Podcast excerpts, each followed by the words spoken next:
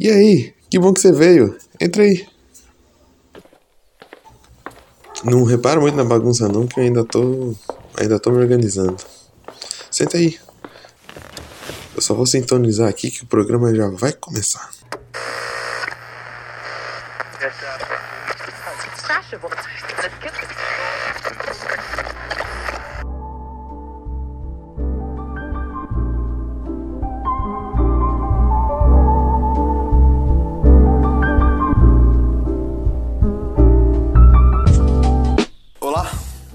Seja muito bem-vindo ao Didaticamente.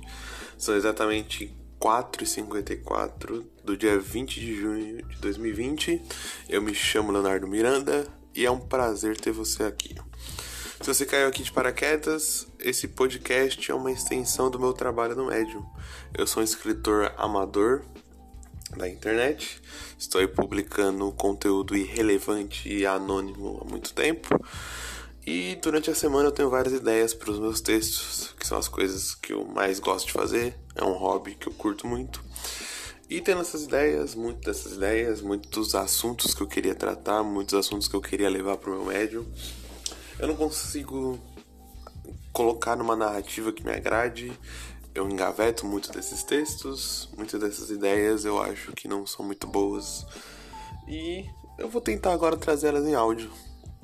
Talvez eu expresse essas ideias melhores falando, com entonação, com recursos de áudio, do que só com os recursos linguísticos e gramaticais que eu possuo. Tudo bem? Se você gostar da proposta, se você gostar do que você ouvir, gostar das ideias, dá um pulo lá na página. Ao contexto, tenho certeza que vai te agradar de alguma maneira. E seja e venha ser meu amigo virtual nessa grande rede mundial de computadores. Tudo bem? Vamos lá então para a pauta e para o programa. É, no programa de hoje, esse que é o episódio 2 desse podcast que eu venho tentando fazer depois de acho que um ano que eu tentei a primeira parte, mas estamos aí. É, a minha produção é totalmente intermitente também, sem prazo, sem dados, é quando tem tempo e disposição para fazer. Eu queria comentar sobre os casos, é, o caso Mil Grau que está acontecendo e está abalando alguns nichos da internet, principalmente no Twitter, e mais especificamente o nicho gamer do Twitter. Né? Eu acho que, apesar de ser um caso que repercutiu em diversos veículos, repercutiu até lá fora, eu acho que ainda tá mais restrito a bolha que tá dentro do games. Não estourou tanto essa bolha ainda. Talvez agora com os recentes acontecimentos tenha estourado de fato essa bolha gamer e talvez chegue a cada vez mais pessoas agora. Para você sabe, para você que não sabe o que está acontecendo, eu vou deixar um link explicando mais do assunto aqui, explicando cada detalhe do assunto. Mas o meu objetivo aqui não é contar história, é simplesmente dar minha opinião sobre um assunto, sobre o assunto específico que está envolvendo todo esse caso. Então, se você não conhece, só um breve resumo. Existe um canal que se chamava anteriormente Xbox Mil Grau, que ele tinha várias plataformas na internet, nas redes sociais, na, no Twitter, no YouTube, na Twitch. E eles eram basicamente um canal de videogame com foco principalmente em serem entusiastas do Xbox. Aí o nome é Xbox Mil Grau, não tem nada de errado você fazer uma fanpage para um console na internet, isso tudo é ok. O assunto não é esse. E esse canal é, construiu através do tempo uma fanbase totalmente tóxica e que destilava machismo, sexismo, racismo, todos os tipos de problemas e comportamentos sociais que através de décadas nós tentamos combater como sociedade e tentamos mostrar que não é legal esses tipos de comportamentos, que esse comportamento produz ódio, produz sofrimento e produz dor. Até que no meio desse caldeirão social que nós estamos vivendo, que é 2020, eles finalmente foram denunciados massivamente. É, uma denúncia que foi encabeçada pelo Ricardo Regis, que é produtor de conteúdo e um dos criadores do Nautilus e atualmente editor da Gavetas Filmes. E nessa mobilização foi denunciada várias coisas, vários tipos de comportamentos abusivos, vários tipos de xingamentos. Então, até tome cuidado se você não viu nada disso e vá procurar agora. E eles perderam diversos diversas benesses que eles tinham nas mídias sociais. Então eles perderam monetização do YouTube, eles perderam não são mais parceiros da Twitch, que é a plataforma de streaming. Basicamente, a, as plataformas que eles tinham para produzir o conteúdo que eles produziam, não, eles, eles não têm acesso mais da maneira que eles tinham. Nada impede deles criarem um novo canal, nada impede deles voltarem a produzir esse conteúdo, só não vão conseguir mais monetizar da maneira que eles monetizavam anteriormente. Até aí tudo bem, até que nessa semana passada eles foram convidados para participar do Flow Podcast, que é um podcast em ascensão no Brasil, um podcast de conversa, que eles não gostam de se definir como um podcast de entrevista, mas eu acho que é um, a maneira mais sucinta deles serem reconhecidos. E eu acho que é a maneira que a maioria das pessoas, inclusive eu, que consumia alguns conteúdos via uma entrevista, mesmo que não roteirizada, mesmo que não feita por jornalistas totalmente gabaritados, era uma entrevista, uma entrevista mais informal, uma conversa mais informal, que pro público, querendo ou não, diga-se ou não, é uma entrevista.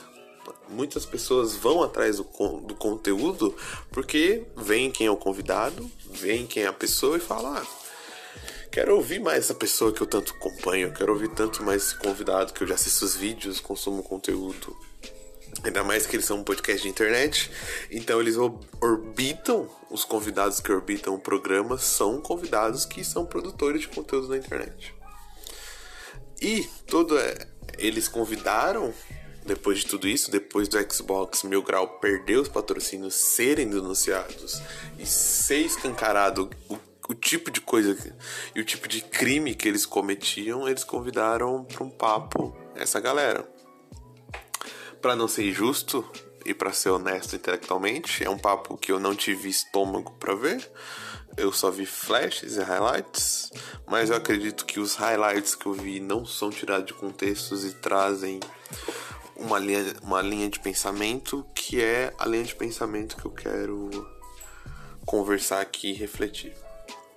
Eu acho que principalmente o foco, o problemático dessa conversa e dessa discussão toda sobre o que, que está acontecendo e o que vai acontecer daqui para frente não é, não é muito mais a questão de dar palco ou não para racista. O palco foi dado, mas o palco já existia. A plataforma Xbox Mil Grau era muito grande Ainda mais se formos comparar com outros canais de games que tem caído muito através do tempo. O youtuber gamer não é mais o topo como era antigamente. YouTube, o, durante um tempo, os youtubers de games eram os youtubers mais conhecidos da plataforma. Eles já tinham um palco e foi dado um palco um pouco maior para eles. Mas eu acho que para mim o que eu mais estou refletindo durante esse tempo, do mais que me tira o sono, é mais o que foi feito com o assunto racismo em si do que foi a forma que abordaram o assunto racismo em si, do que se dão ou não um palco pro racista. O Monark, que é um realizadores do programa, e eu não tenho nenhum intuito de atacar, de xingar, de falar nada, de cancelar, nada disso. Isso aqui é só uma reflexão.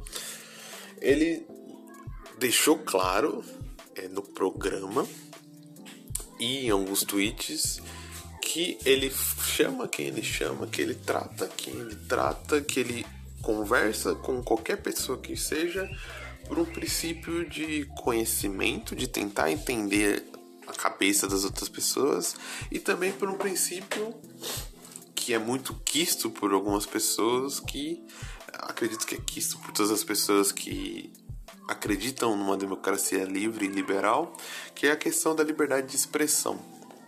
E eu acho que aí que é o ponto problemático e aí que está o ponto da discussão. Quando dentro da nossa sociedade e dentro desse contexto que a gente está vivendo, que você pode denominar do jeito que você quiser. Tem pessoas que falam que é modernidade tardia, tem pessoas que falam que é modernidade líquida, tem pessoas que falam que é pós-modernidade, tem pessoas que falam que é a era das fake news, tem pessoas que falam que é a era da pós-verdade. Mas o que eu acho que todas as pessoas concordam é que a gente está vivendo um período onde coisas que. É, conceitos que se lutaram tanto para serem estabelecidos na sociedade estão sendo afrouxados. O que eu estou querendo dizer? Governos de diversos aspectos ideológicos de diversas partes do mundo, eles tentam relativizar coisas que já estavam concretas dentro de uma sociedade. Então eles tentam pegar coisas e esticam a corda para que a sociedade, com o tempo, vá normalizando coisas altamente problemáticas. E assim começam as aventuras autoritárias e a ascensão de governos totalitários que nós estamos vendo pelo mundo. Em lugares como a Hungria, em lugares como a Turquia, onde praticamente essas pessoas, pelas vias democráticas, ao minarem conceitos, ao minarem a própria ideia de democracia, conseguiram democraticamente, por mais paradoxal que isso seja, é se tornarem governos autoritários, que foi exatamente o que aconteceu na Hungria. O presidente da Hungria conseguiu dar um golpe e eu tô usando aqui, eu sei que eu tô usando a palavra golpe até de uma maneira leviana, e ele se tornou um ditador da Hungria dentro da lei. Ou seja, ele meio que não descumpriu nenhuma lei, a não ser a lei moral e ética, para se tornar um ditador. Mas o que, que isso tem a ver com tudo que a gente tá falando sobre racismo? Ao tratar o assunto do mil grau como liberdade de expressão, a gente entra no mesmo erro a gente entra no mesmo erro em relativizar e não tratar as coisas pela maneira que elas deveriam ser tratadas. Ao tratar a exclusão, é, ao tratar esse assunto como uma exclusão da liberdade de expressão e como uma censura da liberdade de expressão dessas pessoas, a gente está tratando o racismo como questão de opinião. A gente abre a margem para as pessoas opinarem num caso extremamente clássico de racismo, de homofobia, de machismo, de ofensa a minorias, a pessoas que sofrem e a pessoas que tiveram que lutar durante anos pelos seus direitos civis. A gente tira e eu sei que logicamente a sociedade não é preto branco, tem contextos, tem complicações, mas mesmo assim tem questões que precisam ser. É, é, você precisa ter um julgamento claro e objetivo, você não pode relativizar algumas questões. Opiniões políticas a gente pode levar é, em questões como liberdade de expressão eles não estão sendo cerceados por opiniões políticas partidárias, por exemplo. Eles não estão sendo cerceados por serem apoiadores do Lula ou do Bolsonaro. Isso seria totalmente errado. E qualquer pessoa deveria condenar pessoas que são perseguidas por votar no ciclano, votar no fulano, perseguição sistemática que visa destruir a vida e a carreira profissional dessa pessoa. Isso sim é uma perseguição ideológica por liberdade de expressão. Agora, tratar racismo como liberdade de expressão e como uma coisa no campo das ideias, das, das opiniões, quer dizer, é realmente minar o campo, minar toda a luta, minar todas as brigas por direitos civis e toda a causa antirracista. Pode não parecer, e pode parecer bobo, mas isso, através do tempo, alimenta ainda mais essa narrativa que a gente, como sociedade, vem presenciando e leva para mais um campo. A gente não tá só mais relativizando coisas como democracia, a gente não tá só relativizando coisas como é, a verdade baseada em fatos, que são que é os problemas da fake news, que são é, é, supostas verdades baseadas em fatos fabricados e distorções e mentiras, a gente está tratando coisas. A gente está começando a relativizar coisas que vão ter um impacto muito forte lá na frente. Porque é assim que começa. É assim que começa a deterioração dessas coisas. É assim que as pessoas começam a ter liberdade para falar: hum, eu acho que eu posso então começar a pegar ideias racistas e tratar como ideia de opinião. Começa tudo com essa com esse suposto verniz de humor negro. Esse suposto verniz de era só uma piada. Aí que começa toda a problemática. E aqui eu uso o fato até que é, isso pode escalar porque já tivemos isso antes. Então as pessoas podem começar a pegar coisas do passado e começar a invernizar mais ainda e falar sobre questões totalmente racistas como fossem questões de opinião. Começando por aí. Quando a gente não vê um caso de racismo fala você é racista, não vou dar espaço para você se explicar até que você mostre arrependimento, até que haja todo um, contexto, até que haja uma propensão da sua parte de tentar refletir por isso, porque não foi o que aconteceu. Eles, de maneira nenhuma, refletem e admitiram que estavam sendo racistas ou que estavam estavam ofendendo as pessoas. Para eles era só uma questão de piada era só uma questão de divertimento. Isso é preocupante. Isso é muito preocupante. E eu foco na questão do racismo porque é uma questão que pessoalmente eu acho que eu tenho mais domínio para falar e uma, uma questão que me atinge pessoalmente realmente.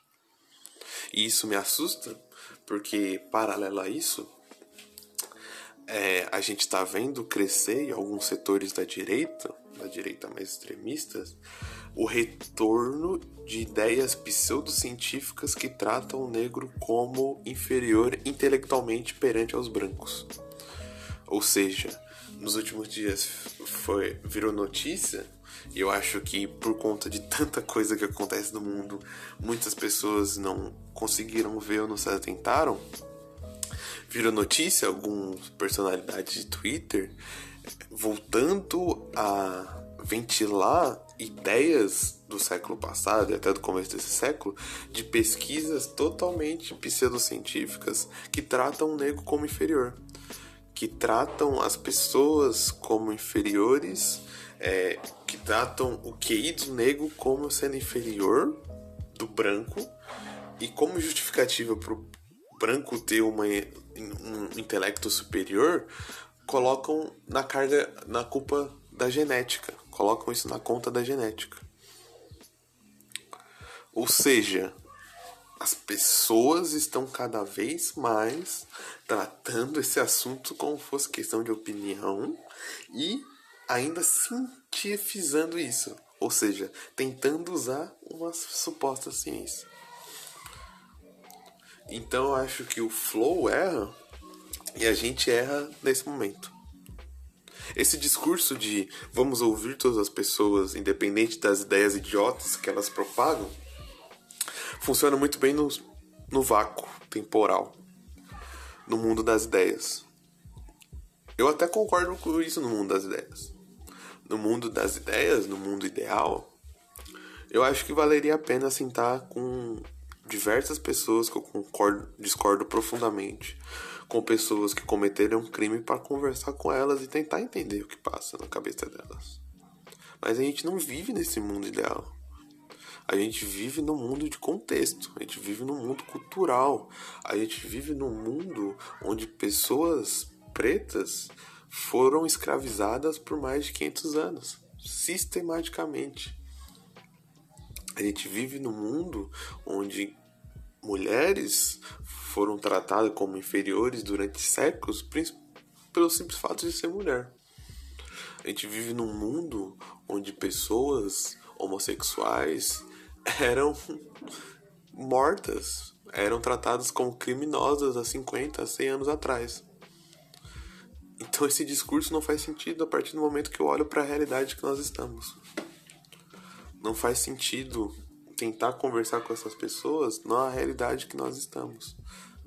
Não faz sentido conversar com essas pessoas e transmitir para milhares de pessoas na realidade que nós estamos inseridos é até de certa forma ofensivo para as pessoas que sofrem com esse tipo de pessoas, para as pessoas que sofrem com esse tipo de questões e auxilia ainda mais essa rede que está se construindo aos poucos e pode emergir se nós não agirmos como sociedade como contra isso. Seria muito mais proveitoso nós usarmos esses palcos e essas mídias para falar sobre o problema, para escancarar o problema, para mostrar para as pessoas que é, estão consumindo essa mídia e para tentar alertar elas para elas se educarem, do que tentar entender pessoas é, com essas características, com esse tipo, com esse grau de reincidência, com esse grau de não reflexão, pessoas que não estão é, dispostas a refletirem sobre seus atos. É complicado, porque eu vejo que o outro lado pode falar, ei, então a gente vai simplesmente ignorar e excluir as pessoas da sociedade? Não é ignorar e excluir a sociedade, essas pessoas precisam ser atendidas de outra maneira as pessoas precisam sofrer consequências jurídicas, essas pessoas precisam sofrer consequências legais, essas pessoas precisam ser tratadas em outro setor da sociedade. Eu acho que é isso que eu tinha para falar. Eu acho que é isso que vem me incomodando. Eu acho que é isso que eu não conseguia expressar em palavras. Eu acho que falando eu expresso muito mais. E consigo transparecer, é, elaborar as ideias de maneira mais compreensíveis. Eu agradeço a você que ouviu esse podcast até o final.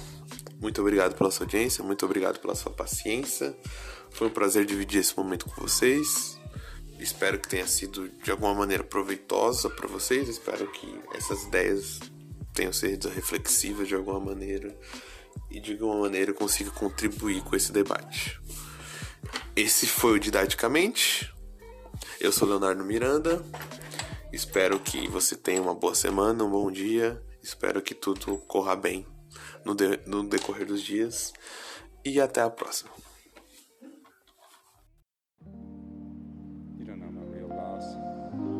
because it only occurs when you love something more than you love yourself. And don't you ever dare to love anybody